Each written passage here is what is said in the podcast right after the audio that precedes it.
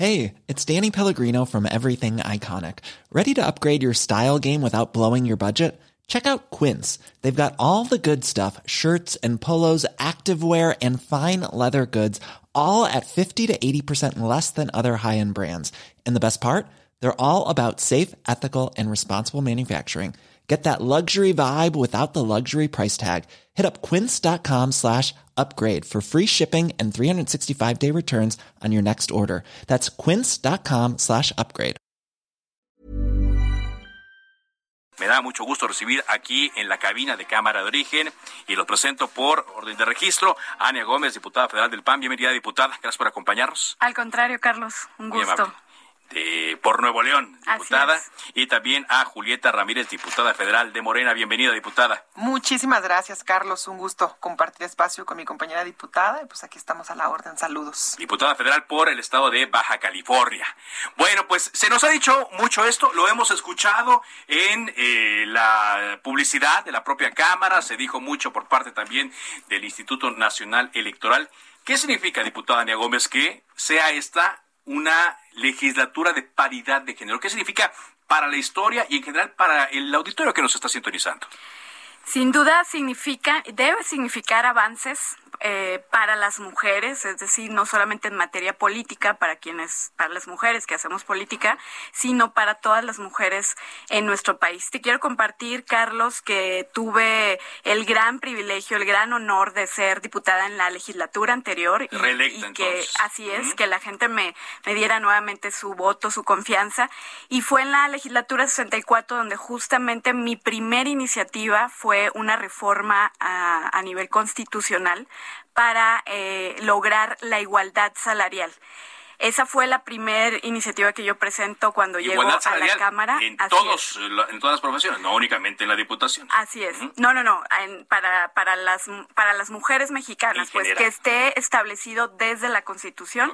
Fue una reforma constitucional que nos llevó muchísimo tiempo, pero afortunadamente se aprobó casi al finalizar la legislatura pasada.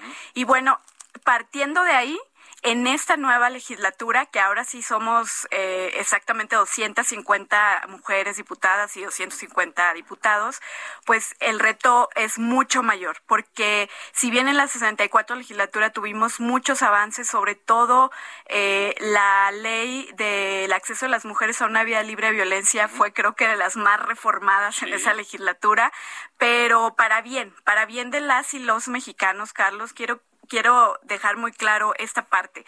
El avance de las mujeres significa un avance también para los hombres. ¿Por qué? Porque si tú generas avances y beneficios para las mujeres en materia de seguridad, en materia económica, en materia laboral, eh, en materia educativa, todos esos beneficios que adquieren las mujeres las van a adquirir también eh, quienes estén a su alrededor. Evidentemente los hombres, sus hijos, sus esposos, sus familias, porque las mujeres eh, generalmente siempre hacen comunidad a donde vamos y todo lo que signifique trabajo y avance para nosotras lo vamos dejando como legado y como beneficio para quienes nos rodean. Entonces, hoy vienen retos fuertes para esta 65 legislatura.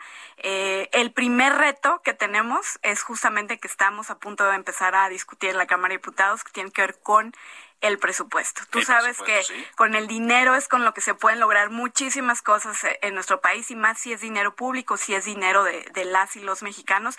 Y es el primer reto que tenemos porque pues ahí es donde vamos a ver realmente eh, de qué estamos hechas todas las mujeres que estamos hoy en la Cámara de Diputados y cómo vamos a destinar estos recursos para más beneficios para las mexicanas. Así es, y eso será algo que le voy a preguntar un poco más adelante. Pero para usted, diputada Julieta Ramírez de eh, Morena, ¿qué significa personalmente el estar en esta legislatura de la paridad? Bueno, en primer lugar, decir que es un logro histórico para las mujeres a nivel nacional y además abrir un paréntesis y reconocer la, la aportación y la lucha que hicieron mujeres que nos antecedieron para que el día de hoy esta, esta legislatura de la paridad de género fuera una realidad. Todavía hace 10 años sin las reformas que se vinieron dando desde el 2019, la del 2014 en materia de, de paridad y además anteriormente con las cuotas de género, no sería posible lo que estamos viviendo ahora. Entonces, en primer lugar, agradecer y reconocer la importante lucha histórica que hicieron las mujeres feministas, digamos, también con todas sus letras, las mujeres, las mujeres costureras, las campesinas, obreras, las mujeres en las maquilas, las mujeres en todas partes, amas de casa, trabajadoras, estudiantes que han estado luchando por el incremento de sus derechos. Entonces, reconocerlas, valorar su aportación histórica para que ahora la diputada y su servidora podamos estar aquí. Y además es un asunto de identidad y de representación. Se ha dicho mucho, las mujeres somos el 50%, un poco más. 51, de, Exactamente, de porcentaje de la población. Pero, ¿qué significa esto? Por ejemplo, yo sé que los que nos escuchan no nos están viendo, ¿verdad? Pero, sí, sí, por la webcam. Ah, bueno. Aquí sí nos ven en el heraldodemexico.com.mx. Pero su servidora tiene 26 años, soy una mujer joven de Baja California y cuando era todavía más joven, digamos, 18 años, 19, 20, cuando tienes estos sueños que buscas aspirar a hacer, a trabajar en algo, a mí siempre me gustó la política. Pero ¿qué veía en la política? Veía un hombre de más de 50 años, de una familia por lo general con suficientes recursos, un apellido ya, ya político. Entonces, una mujer joven, imagínense, de 26 años, estudiante, sin apellido político, sin, sin ser familia de negocios, pues que decíamos, sería imposible contar con todos esos requisitos para participar en política, que eran espacios cooptados, lamentablemente, por, en su totalidad, por los hombres. Em, entonces, es un cambio de paradigma, como bien lo dijo la diputada, es un cambio de paradigma para las generaciones que vienen atrás de nosotros. Y ahora, ¿qué nos toca? También es otro tema. Ya estamos aquí, ya tenemos un gran avance en la lucha de la representación popular de las mujeres. Ahora, ¿qué hacer? Es el siguiente. ¿Para qué llegar? Para las que no, para las que están atrás de nosotros, que no se nos queden atrás. Y muy importante, lograr presupuestos, lograr mejora de política pública y lograr que las mujeres jóvenes que siguen sufriendo, por ejemplo, embarazo adolescente, por ejemplo, condiciones de marginación, de violencia, que las leyes sean lo suficientemente eficaces para evitar la marginación, no nada más que se vive en la representación, sino en la vida diaria de las mujeres. Ahora, permítame preguntarle a usted, diputada Julita Ramírez, de, diputada federal de Morena, ¿vamos a ver realmente y la presencia de las mujeres en el Congreso eh, de la Unión. Es decir, por ejemplo, hoy se está negociando la repartición perdón por el término, ¿no? de la, repartición de eh, las comisiones. Vamos a ver a mujeres encabezando las comisiones importantes, no solamente las que son eh, de, de, cierta representación, no, las en las que se toman las decisiones. ¿Podríamos verlo? Mira, estamos en un momento único. Para empezar, eso que hablamos de no nada más que seamos la mitad, sino que además ocupemos los espacios importantes o en igualdad de importancia, es decir, que no nos manden a competir a los distritos, pues digamos, más débiles, que no ocupemos las presidencias municipales de los municipios más pequeños, es decir, el hecho de que las mujeres y los hombres ocupen espacios de igualdad de la dimensión y la importancia se llama igualdad sustantiva, que se ha venido discutiendo, platicando, pero a veces nos queda la duda de, de qué es esto de la igualdad sustantiva. Y ahora que son mitad y mitad, que son exactamente 250 mujeres y 250 hombres, nuestras compañeras diputadas, déjame decirte que no van a permitir que los hombres se apoderen de todas las comisiones. Es decir, ha habido en inicio acuerdos al interior de cada una de las bancadas, en donde cada una de las bancadas, las mujeres se han estado organizando para que su coordinador o coordinadora de la bancada respete la igualdad en el reparto de comisiones hacia las mujeres. Y también ya se ha comentado y se dio un acuerdo por mi parte en la bancada de Morena de que habrá igualdad en el reparto de las comisiones de las entre las mujeres y los hombres. Y tan es así que, bueno, tenemos a un presidente de la Cámara de Diputados hombre y tenemos a una vicepresidenta mujer, en fin. Entonces, se ha estado avanzando y muy claramente, y lo decimos con todas sus letras, las mujeres ya no nos vamos, no nos, no vamos vamos a permitir que se nos quiten estos espacios que históricamente nos corresponden. En su caso, diputada Ania Gómez, eh, que eh, está en este segundo periodo después de la reelección, ¿sí ve esta disposición, a diferencia de la legislatura pasada, que puede haber más espacios para las mujeres en, en este trabajo que se nota que va a lucir, no, no quiero decir que va a lucir, pero que están en las decisiones importantes que se toman ahora y en las que están por venir también? Sin duda, Carlos. La verdad es que no puedo hablar por el resto de las bancadas, pero te puedo hablar de mi grupo parlamentario de Acción Nacional y nuestro coordinador, el diputado Jorge Romero, ha sido muy claro. Uno de los criterios que, que va a priorizar a la hora de la integración de las comisiones y de las presidencias de las mismas va a ser justamente eh, la paridad. Eh, y no solamente porque él y en el grupo parlamentario del PAN estamos convencidos de que tenemos que estar participando en los asuntos legislativos que le importan a las y los mexicanos, los hombres y las mujeres, sino porque tiene que ver también con toda esta necesidad de temáticas que existen en cada uno de los estados. Es decir, no es lo mismo quizás las comisiones que le puedan interesar al estado de Baja California como al estado de Nuevo León. Y ese tendrá que ser también uno de los criterios. Pero sin duda la paridad, y en palabras de nuestro propio coordinador, va a ser uno de los, de los criterios que se van a considerar para para la integración de las comisiones. Ahora, entiendo también, estoy aquí en Cámara de Origen platicando con Ania Gómez, diputada federal del PAN, y con Julieta Ramírez, diputada federal de Morena. Entiendo que ambas traen eh, visiones distintas. Morena es la primera fuerza política, el PAN es la segunda fuerza política. Sin embargo, sí hay temas en los que hay que trabajar eh, de manera urgente, los que ya enumeraba la diputada Julieta. En su caso, diputada Ania, ¿cuáles son los temas que benefician, que van a sacar a las mujeres del momento en el que se encuentran aquí en México, a los que le va a poner atención en esta legislatura?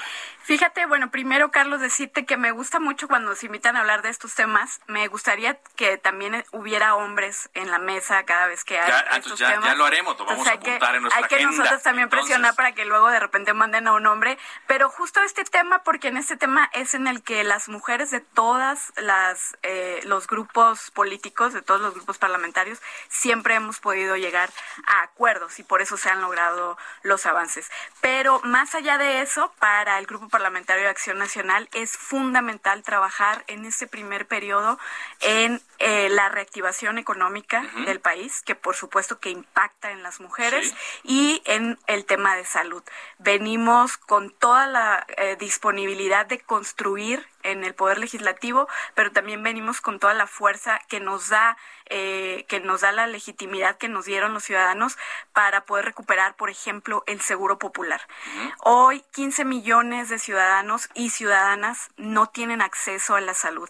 Y eso, por supuesto, que impacta en las mujeres desde el momento que son, pues, las que mayormente se encargan de los cuidados de las familias, que son las que pasan, por ejemplo, por un parto, que son las que enfrentan mayormente eh, un cáncer de mama, un cáncer de ovario. Entonces, nos importa mucho que la economía y la salud sean temas que podamos trabajar de manera consensuada en el Poder Legislativo y que sin duda van a impactar en las mexicanas. Así es, eh, diputada Julieta Ramírez del Grupo Parlamentario de Morena y sus aliados. ¿Cuáles son los temas? Digo, entiendo que hay coincidencia, en que las divisiones son distintas, ¿no? De, la forma en cómo salir de esto, pero ¿cuáles son los temas que van a tratar, que van a empujar para el beneficio de las mujeres? Bueno, nosotras, en primer lugar, ya, ya hemos avanzado en las cuestiones del acceso a la igualdad sustantiva. ¿Qué queremos decir con esto también?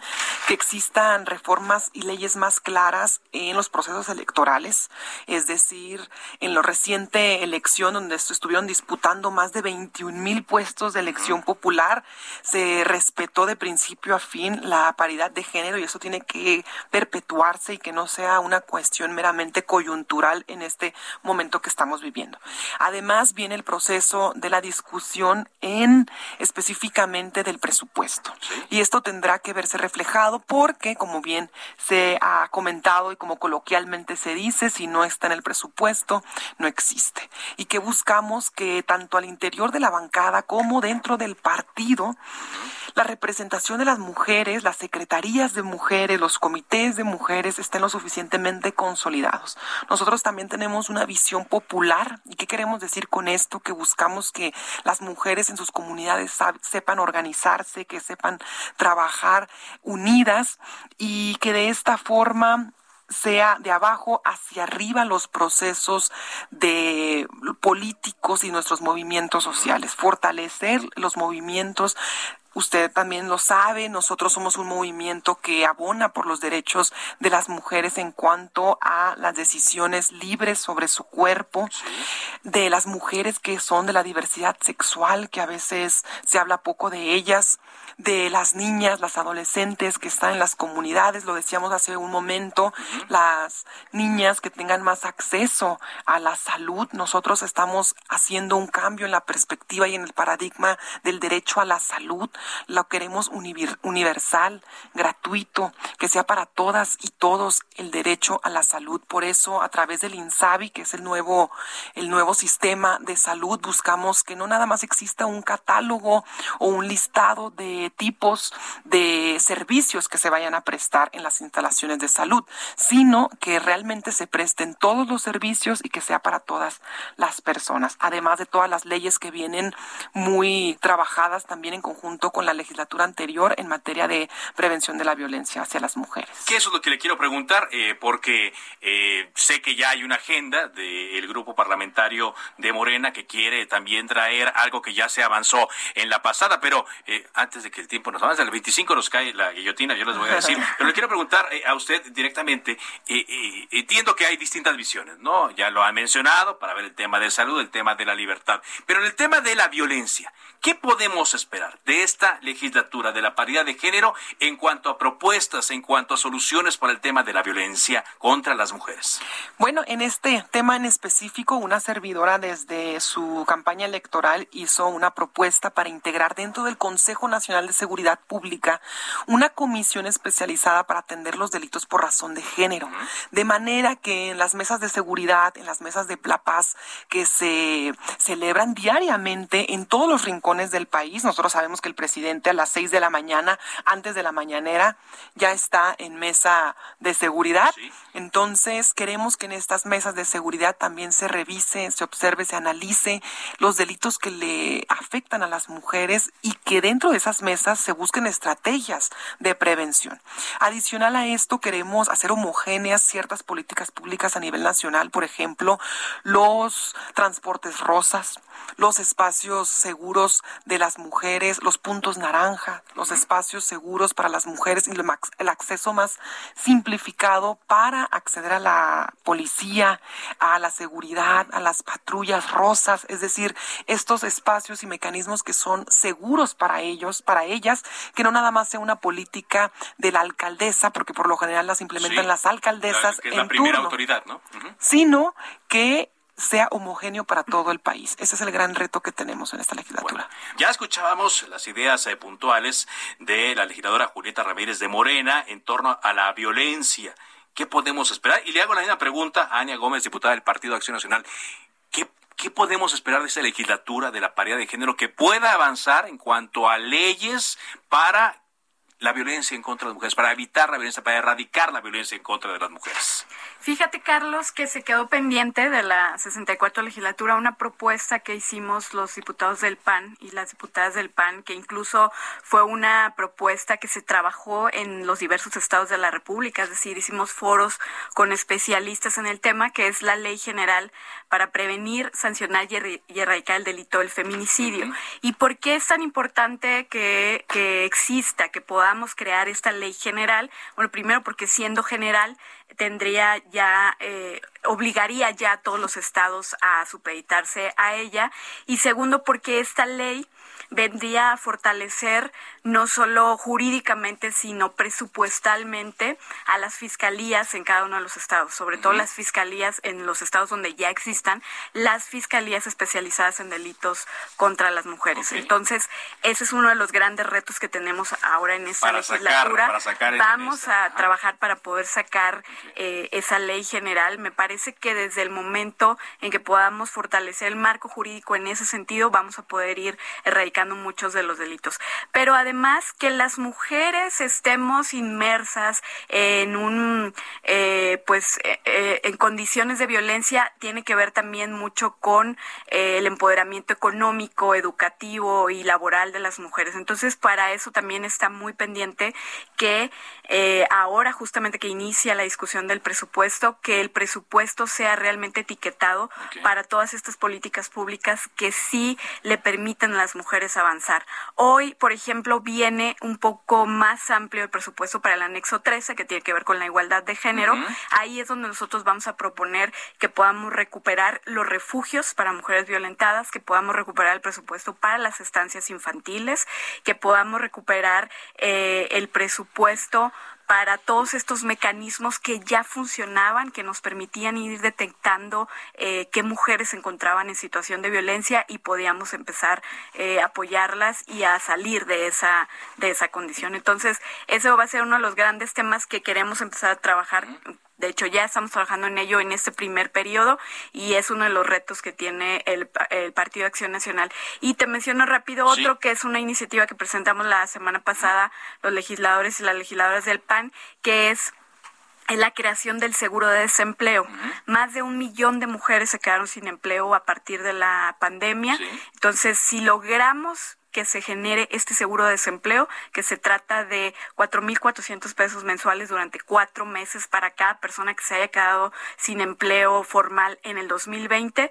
Creo que vamos a poder darle eh, un gran respiro a las mujeres y a los hombres que hoy pues están eh, batallando con toda esta crisis económica y sanitaria. Muy bien. Yo sé que Morena también tiene su propuesta, digo, ya, ya, lo, ya lo hablaremos, pero eh, entiendo que tienen muy bien identificados los problemas, entiendo que tienen sus medios. Usted ya hicieron historia al formar parte, ya, ya, ya están en la historia, al formar parte de esta primera eh, legislatura de la paridad de género. Pero a manera de cierre de esta mesa, que espero que sea la primera de varios, yo les quisiera eh, preguntar si hay las condiciones, si hay la disposición de superar las diferencias políticas que son válidas y que siempre han estado presentes para lograr estos objetivos y que sea inscrita en la historia esta legislatura por no solamente estar 250 y 250, sino por lo que se logró. Empiezo con usted para cerrar, diputada Dania Gómez del Partido Acción Nacional. Gracias, sin duda, Carlos, sin duda. De hecho, el PAN viene hoy con ánimos de construir, con ánimos de generar